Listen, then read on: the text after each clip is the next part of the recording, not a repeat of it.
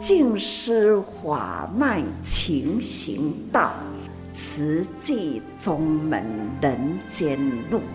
师父已经很正式的立宗，第一代的静师弟子要很精进呐，要做典范呐，立志承担，法入心随，带动善缘。修己度人，爱无量，福无量。欢迎收听《真心看世界》。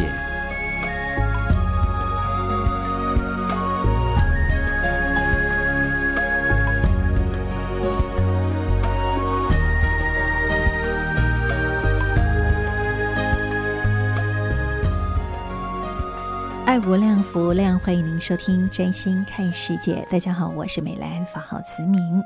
二月六号凌晨，在土耳其南部发生的瑞士规模七点八的强震，那么造成了土耳其境内十省还有邻近的国家叙利亚传出了相当严重的这样的一个死伤的灾情。那么慈济呢也马上成立了救灾应变中心，来筹设相关的这个救援的物资，展开行动。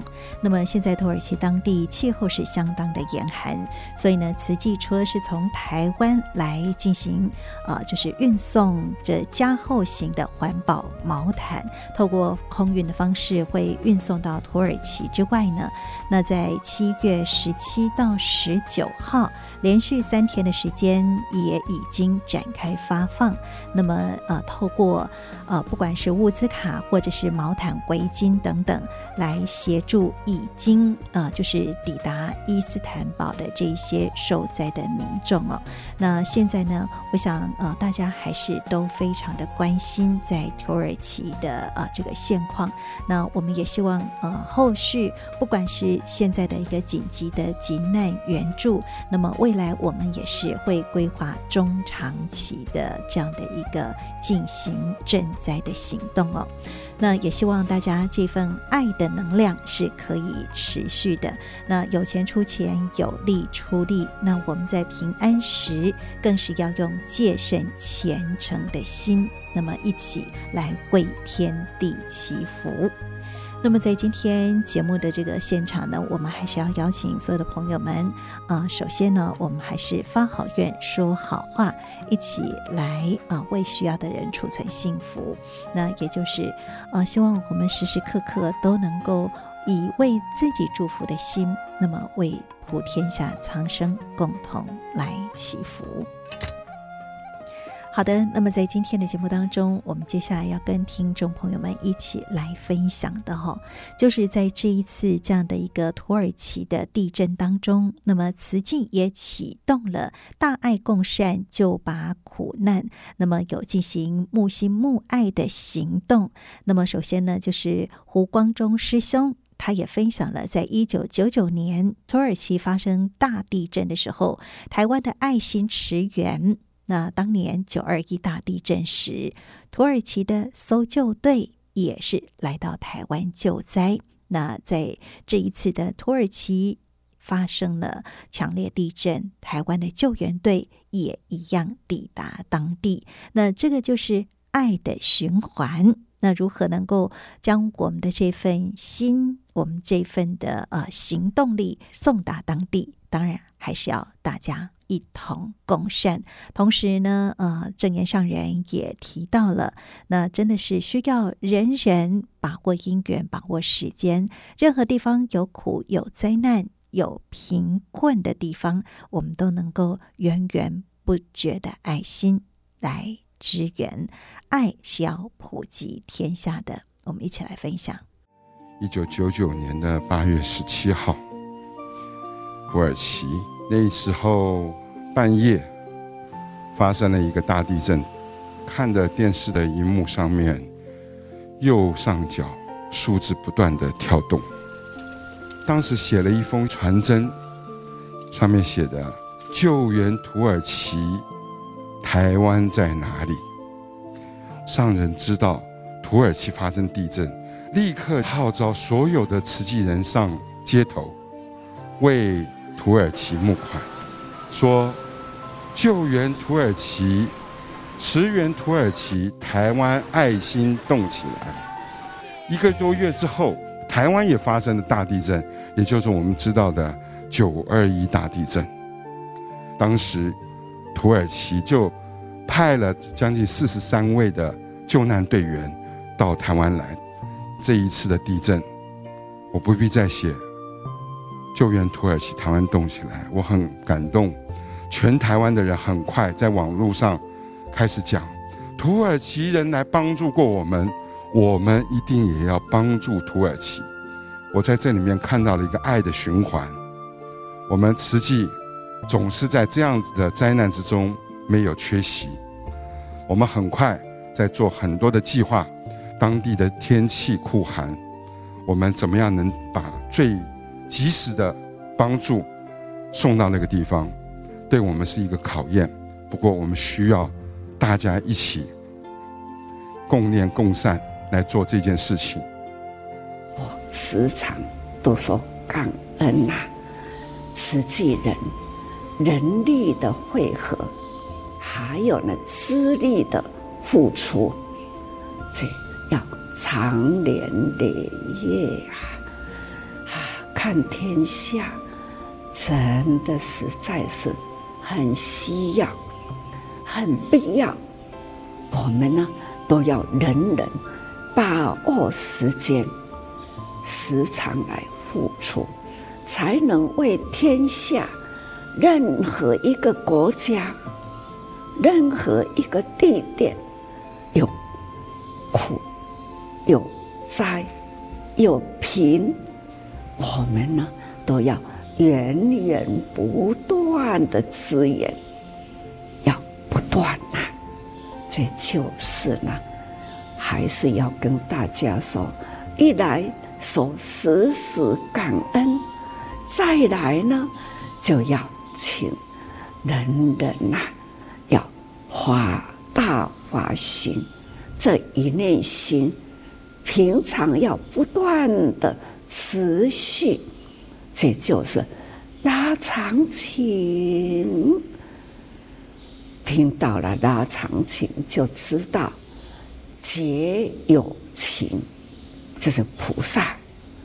这就是菩萨要拉长情啊，不是短时间赶啊赶啊，一时间是要平常时。我们不要让它时间空过，都要赶赶赶，因为呢，要供应的呢是辽阔的天下。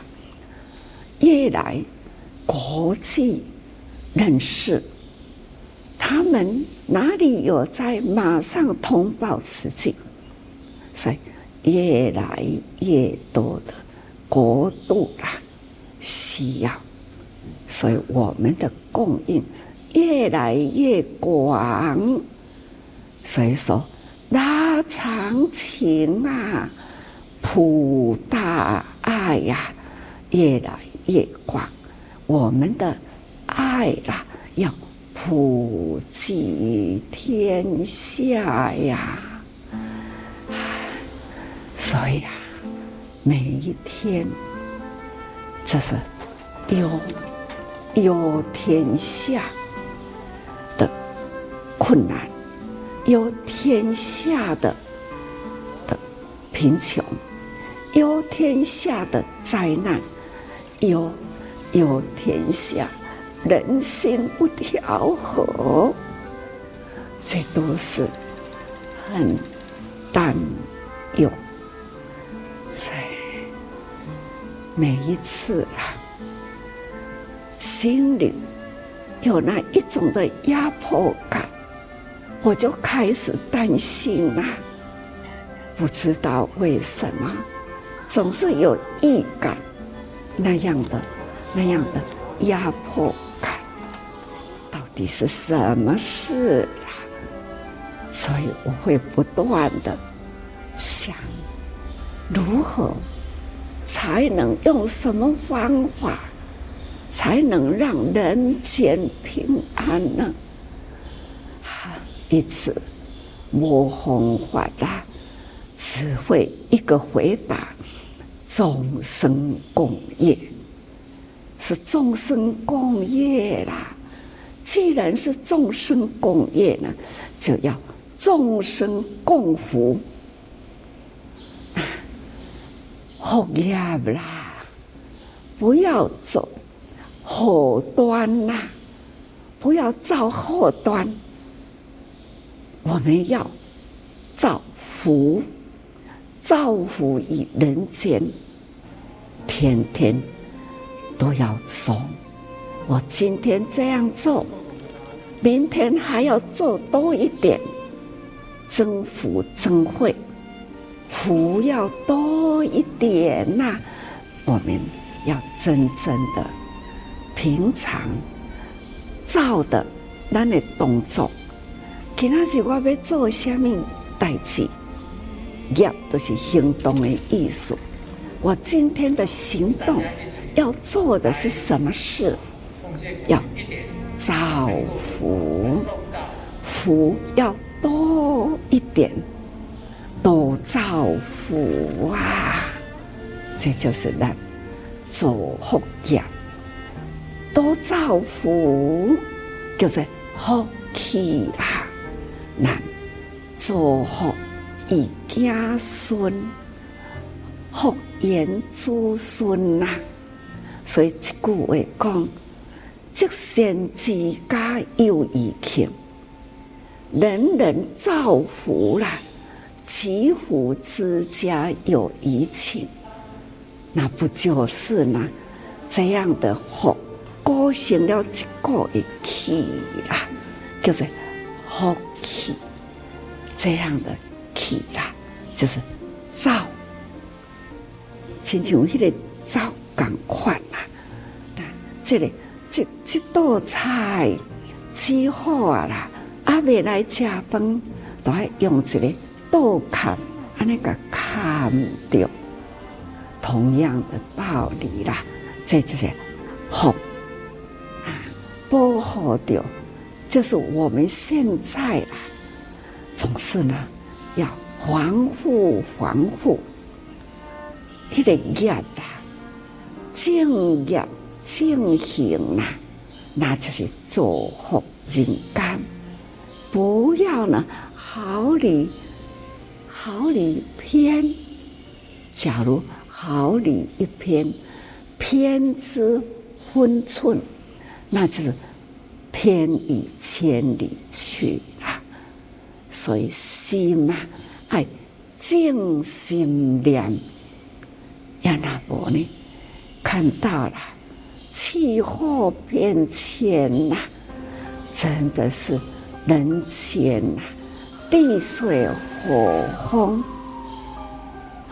不调和，看到了地震，很惊心动魄；看到了有的国家森林大火啦，一烧呢，就是几天、几个月、几年。这个地球，那这样的四大不调，风大不调，水大不调，地大不调，像这叫做四大不调，人类呢难以平安呐。所以呢，自己的身体同样也是四大。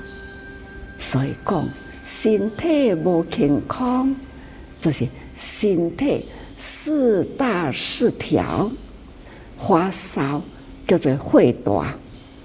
那这先苦最静起来，那就是水大不调。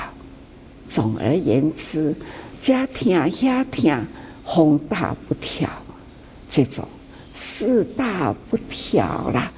就是人间所面对的身的内外，那你辛苦的来话，这种事呢，打从心里，平常心正、言正、行正啊，那才是呢真正的造福人间。啊，各位菩萨啦，真正的我们要用用好心好念呐、啊。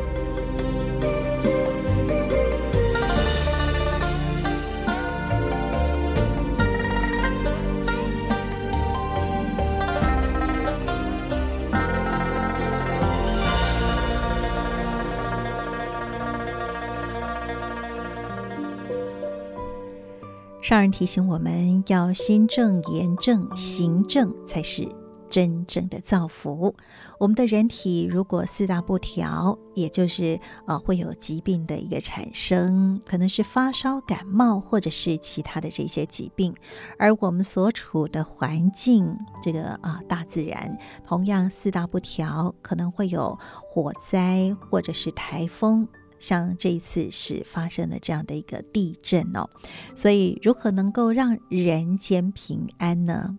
上人说，我们就是要众生共福，要造福在人间，也就是要集气哈，就是要集福的气，不仅是造福自我，也能够福延子孙，那就像是福气一样，笼罩与保护。当然，这也就是来自于我们人人的这一念心。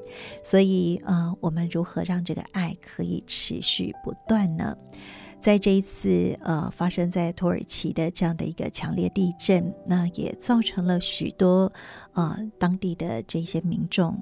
可能是生离死别，也可能啊、呃、已经是无家可归了。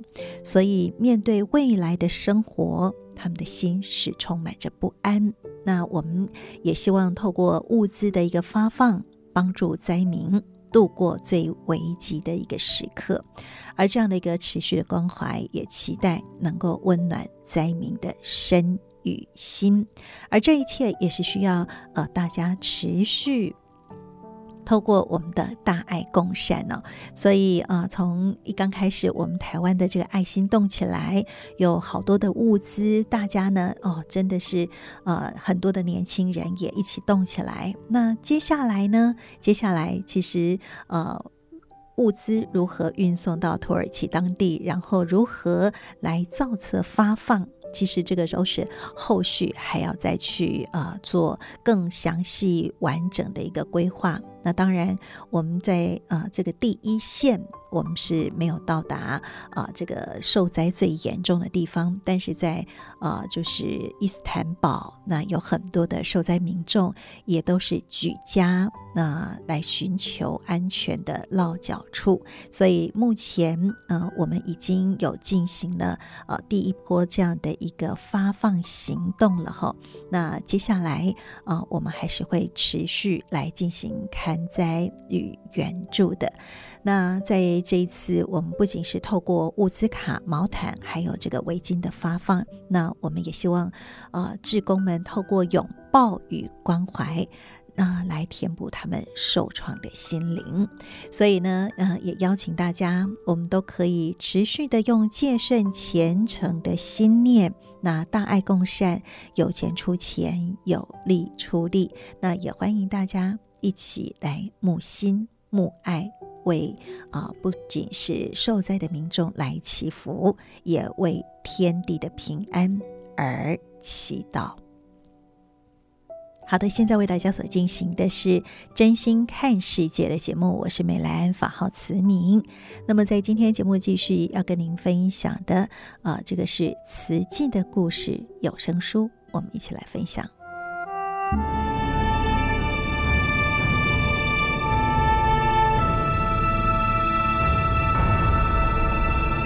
慈济的故事，信愿行的实践系列一：静思。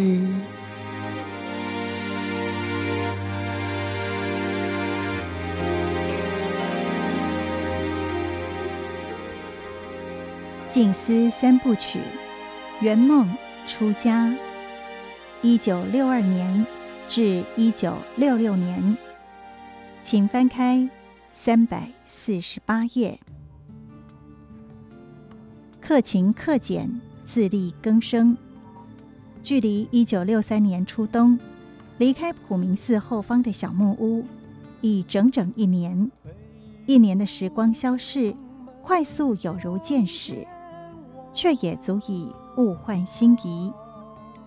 地藏小庙依旧，变的是安居半年的小木屋，被搬迁到寺左方的家东树下。村民万福感染肺结核，到普明寺求药签，抓药煎服后，病体痊愈。为报地藏菩萨之恩，他发心担任庙公，寺方便请十几位原住民青年，将小木屋向前搬移，安置于大家东树下，让妙公居住。一年前离开时，法师不曾料想会再回来，不忍出家弟子少维无处可居。在冬月湿冷时节，师徒两人住进寺旁的日式木板房。过去七个月，在慈善院讲经，普明寺管理委员会亦有多人前往听经，逆缘转善缘，遂欢迎师徒在寺旁小屋住下。两个月后，一九六五年二月一号，农历除夕。少文正式辞别了家人，来到普明寺跟随师父。少恩因要照顾徐老居士夫妻，延后了八个月。在这年农历七月三十日，地藏菩萨圣诞纪念日入住。二十八岁的正言法师带着三十一岁的少维、二十三岁的少文、十九岁的少恩。师徒四人共同借住普明寺，步上刻苦修行之路。六年苦修成道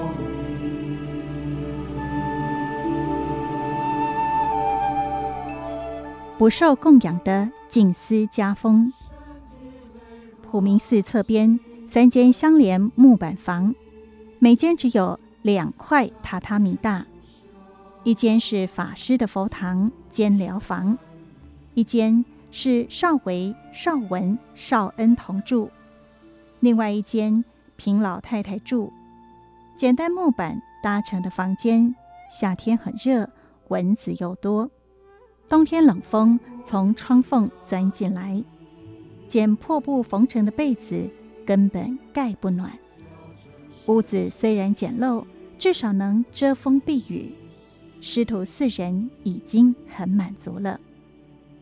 财神装饰，家境富裕，可安享清福。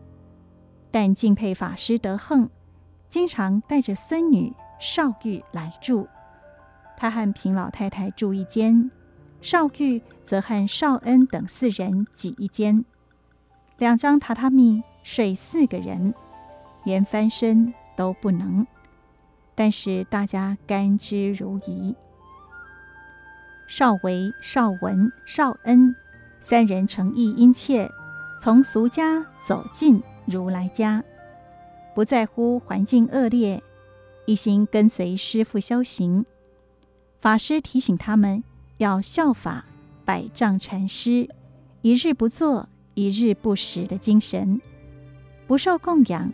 是法师发心出家时就立下的原则，因缘来自于他年少时，母亲和几位朋友相约去寺庙拜拜，其中一位说不去，原因是当天没带钱，不能添香油，不敢去。当时他不解，没钱的人就不能亲近佛教吗？逐渐认识佛教后。他认为社会误解了佛教和出家人，他因而发愿，有朝一日出家，一定要自力更生，维持生活，不接受供养。我们人穷，但志不能穷。一个人能吃多少呢？我们不需要接受供养。法师启勉三位随他修行的弟子，要有赤子之心，骆驼的耐力。狮子的勇猛心，既发心修行，就要守住本分，精进为佛教，靠双手自力更生，磨练自己，不怕劳苦，将来才能进一步为众生付出。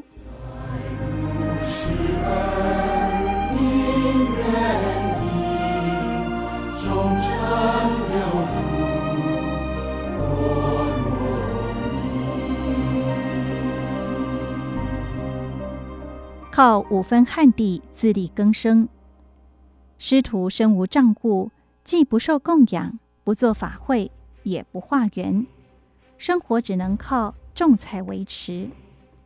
青菜两周就可收成一次，青黄不接时，他们就采桂鸟、气形、刷当欧等等的野菜来吃。法师替力弟子们要忍能所不能忍。有办法，我们一天吃三餐；没办法，就一天吃一餐。修行要吃得了苦，耐得了劳。尽管如此，克勤克俭，生活还是需要基本开销。擅长打毛衣的少文，搬来织毛衣机接工作，赚取微薄收入。所谓“好天得积，雨来凉”，弟子们。懂得未雨绸缪，黄豆便宜时买些来做成豆酱、豆腐乳，以备无菜时可食。五毛钱买来豆腐，切成小薄片腌渍起来，要吃时再用慢火干煎，可以吃上一个星期。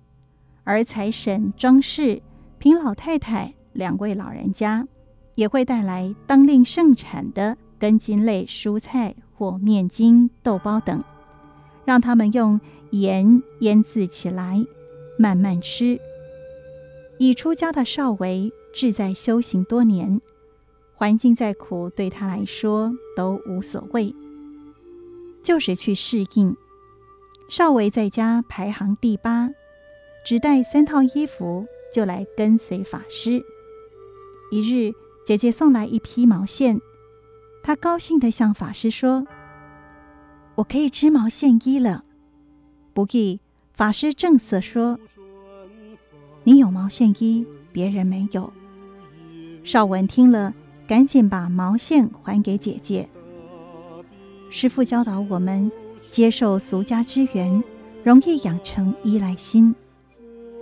少文努力织毛衣，但半个月才能领一次工钱。还没领到工钱时，少维就端着锅子到普明寺借米借油，等领到工资时再还。法师觉得这样下去不是办法，决定利用地藏庙后方五分旱地种番薯、花生。番薯可当饭吃，番薯叶就是现成的菜；种花生可以换花生油，这样生活比较有保障。春节过后，大弟子少维寻思下田耕作，但那五分旱地荒芜已久，杂草丛生，需要除草整地。没有农作经验的他，向村长借来牛与犁，试着牵牛推犁翻土。然而在大太阳下工作没多久，他眼前一黑，感觉快要休克，赶紧放下犁。到树下喝水，但想到法师平日的身教，身体不舒服，不是躺着睡觉，要用工作转移心念。有思及牛是借来的，时间到了就得还，由不得自己懈怠。少维立刻起身，对自己信心喊话：“不能停，要加紧做。”杂草既高且长。土又硬，加上老牛七生不听使唤，硬是不肯走。少维不知如何是好，只好向法师求救。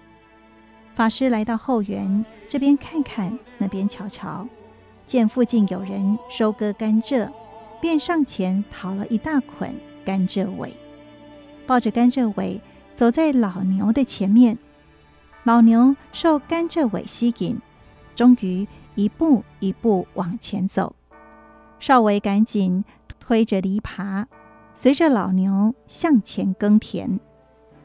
师傅，你们在玩耍吗？一位阿贝经过看到了，笑着说。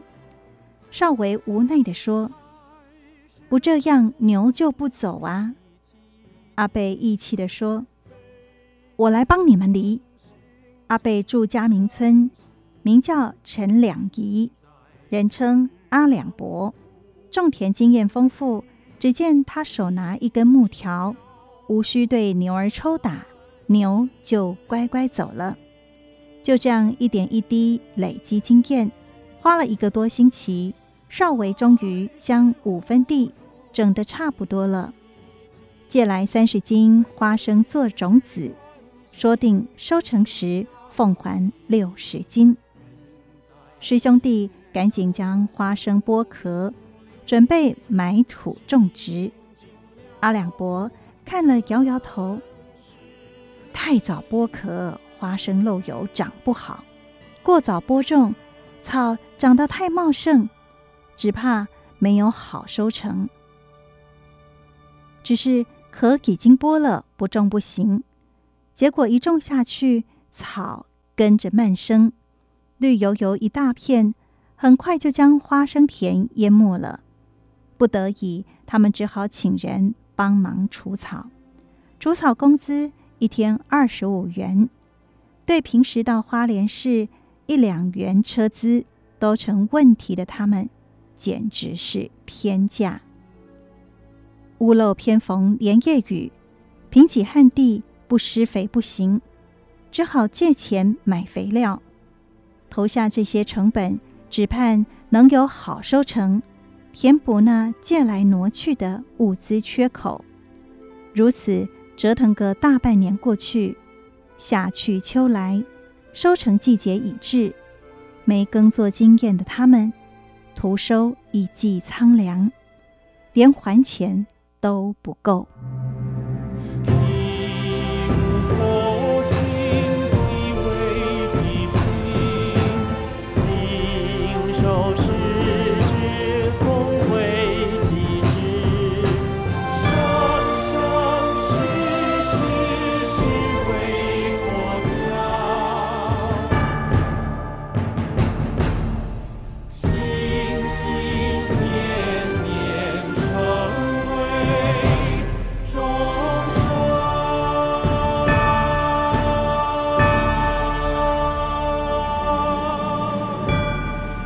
上为您选读静思人文出版《史藏系列》瓷器的故事，信愿行的实践系列一静思。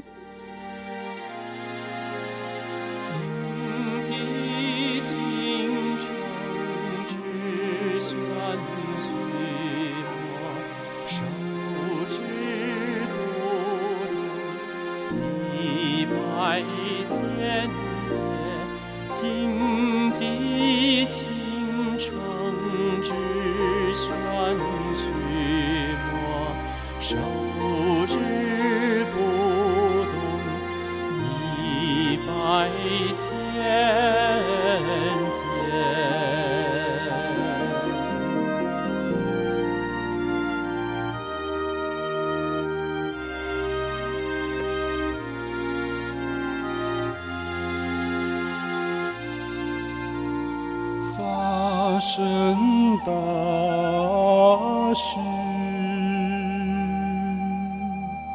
慈悲菩萨，起心禅机，常在三。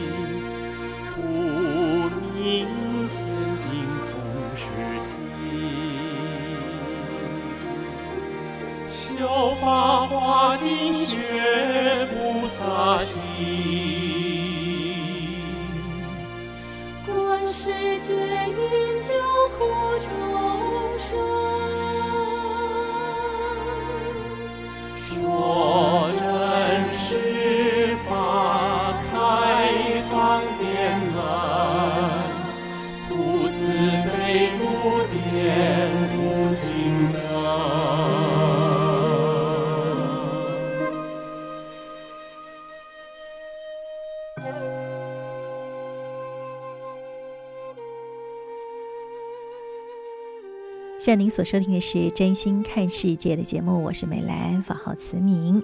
我们在听完了慈济的故事之后呢，接下来呃要来分享的这个是《纳履足迹》的有声书。呃，我们是呃攻读收录在《慈济月刊》的《纳履足迹》。那这个呢，呃也是上人的日记哦。那虽然不是非常的完整哦，那有更详细的，当然也欢迎大家都可以请购。纳履足迹，那一年有四册哦，那也会透过德禅师父的一个导读，也都欢迎我们都可以贴近上人的心，那透过法，让我们的身心可以找到安住之所。我们一起来分享《纳履足迹》有声书，正言上人纳履足迹。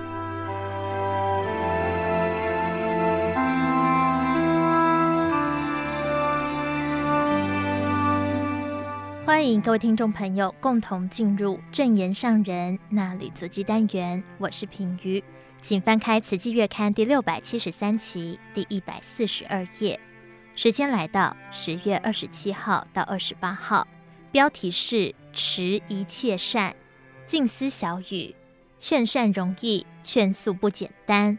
坚持素食，对众生的爱会很完整，善心也能圆满。”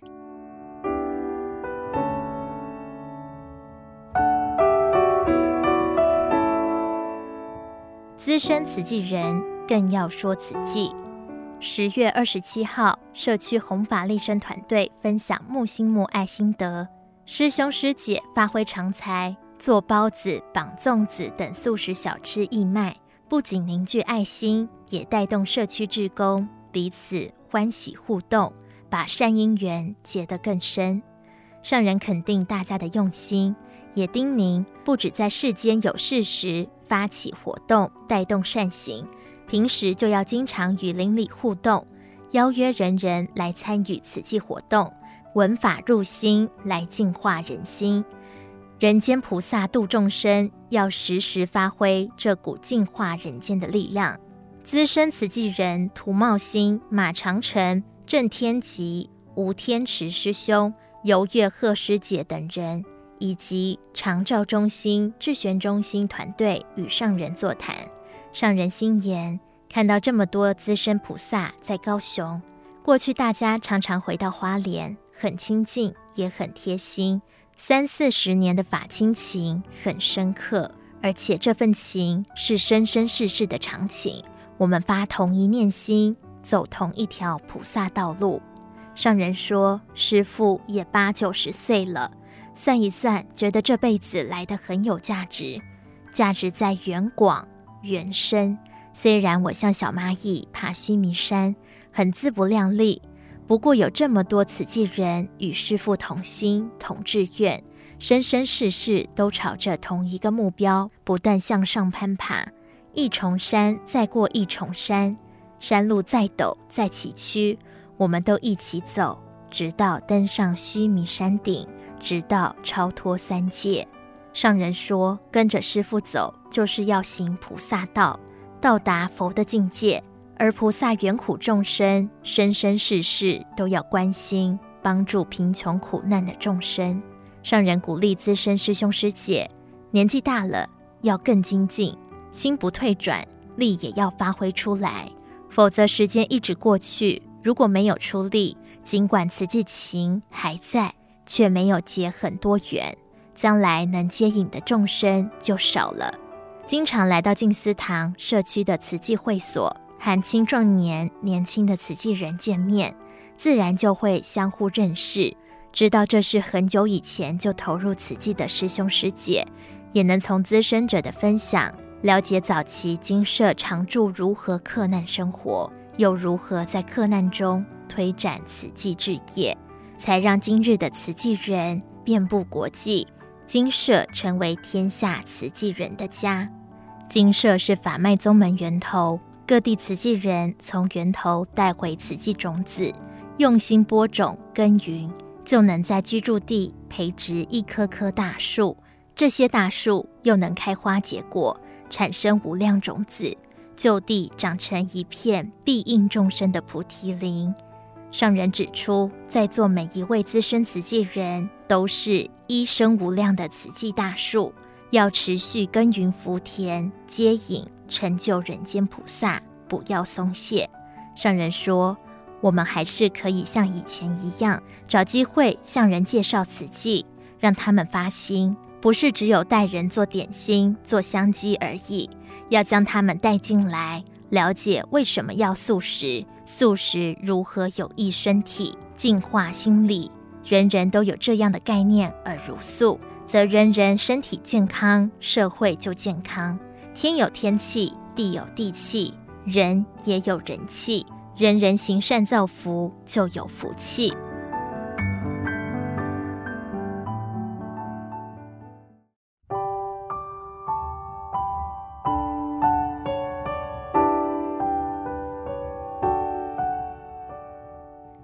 子对师父最大的供养。十月二十八号，上人行脚即将离开高雄静思堂，前往台南，在感恩时刻，对高雄师兄师姐说。大家是名副其实的人间菩萨，以各种各样的社会身份、人生形态度化人间。无论是富中之富或贫中之富，各尽己能，发挥爱心，都是人间典范。上人鼓励资深慈济人把握机会，多分享自己的生命故事，讲述走入慈济行菩萨道以后有怎么样的改变，如何度化别人。上人说：“这几天听你们分享，我很欢喜，很感动。希望人人要再发愿，在慈济是老资格，不是说资历很深，希望大家来尊重自己。真正的老资格是菩萨心越来越成长，度化众生的心越恳切。所以期待老资格的资深菩萨要时时来静思堂，静思堂是我们的家。”二十多年的中生代，过去的都清楚，现在的都知道，要发愿再度化，还有很多有缘人等着你们接引。合心合气，互爱协力，是师父对弟子最深切的期待。如果弟子都能做到，就是对师父最大的供养。你们要让师父欢喜安心，就要用真诚的心做到和合互协。在人间身体力行菩萨道，当人间典范。到了冈山园区，上人提到，前几天欧洲寻根团的九个国家慈济志工到山林大爱园区以及冈山园区等地参访后，回到静思堂分享，看到冈山园区的大榕树拉着长长的须根，觉得很新奇。现在园区正在规划新建道场建筑。相信这个道场将是庄严的菩萨聚集地，从现在到将来都需要人间菩萨来守护与照顾。上人说，即使外面有大太阳，我们在树下也很清凉，可以时常共聚分享，谈谈每个人听到师父说的话有什么感受，或是过去有想不开的心结，听到师父说法以后，人生改变了。心胸开阔，看到每一位都是菩萨，很自然的尊重人、爱人，而且时时感恩，祝福人人和心和气、互爱协力，将这个大道场建设完成。且经由大家的用心布置，每一个角落都能对人说法，很有教育性，很有人文，很健康。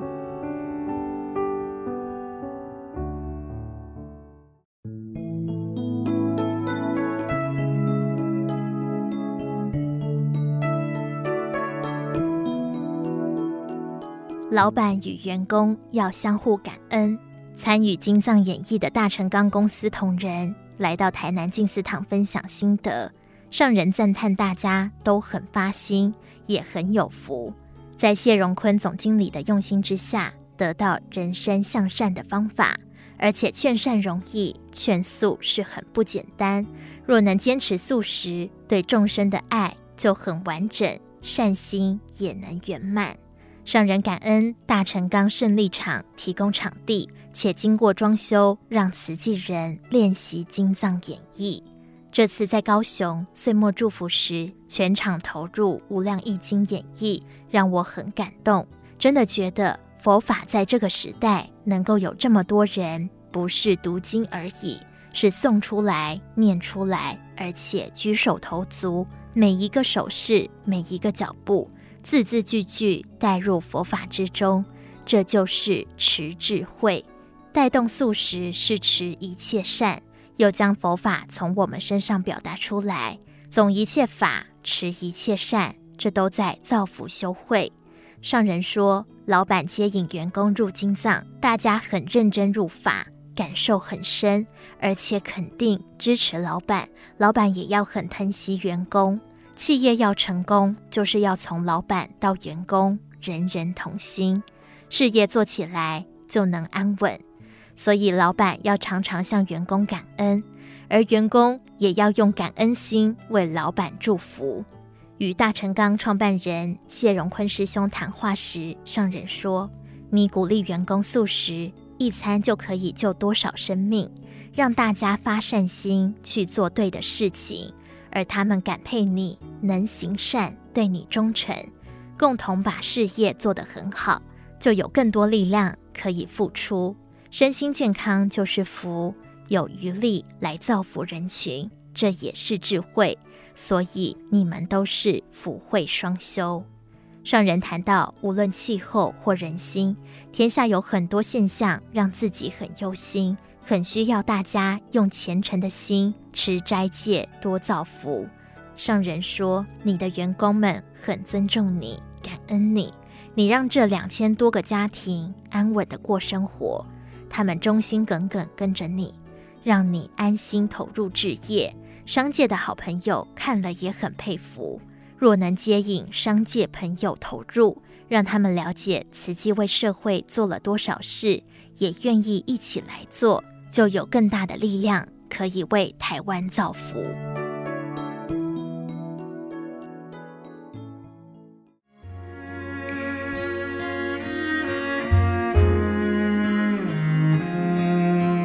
以上内容为您供读自《慈济月刊》第六百七十三期，二零二二年十月二十七号到二十八号，证言上人纳履足迹，感恩您的收听。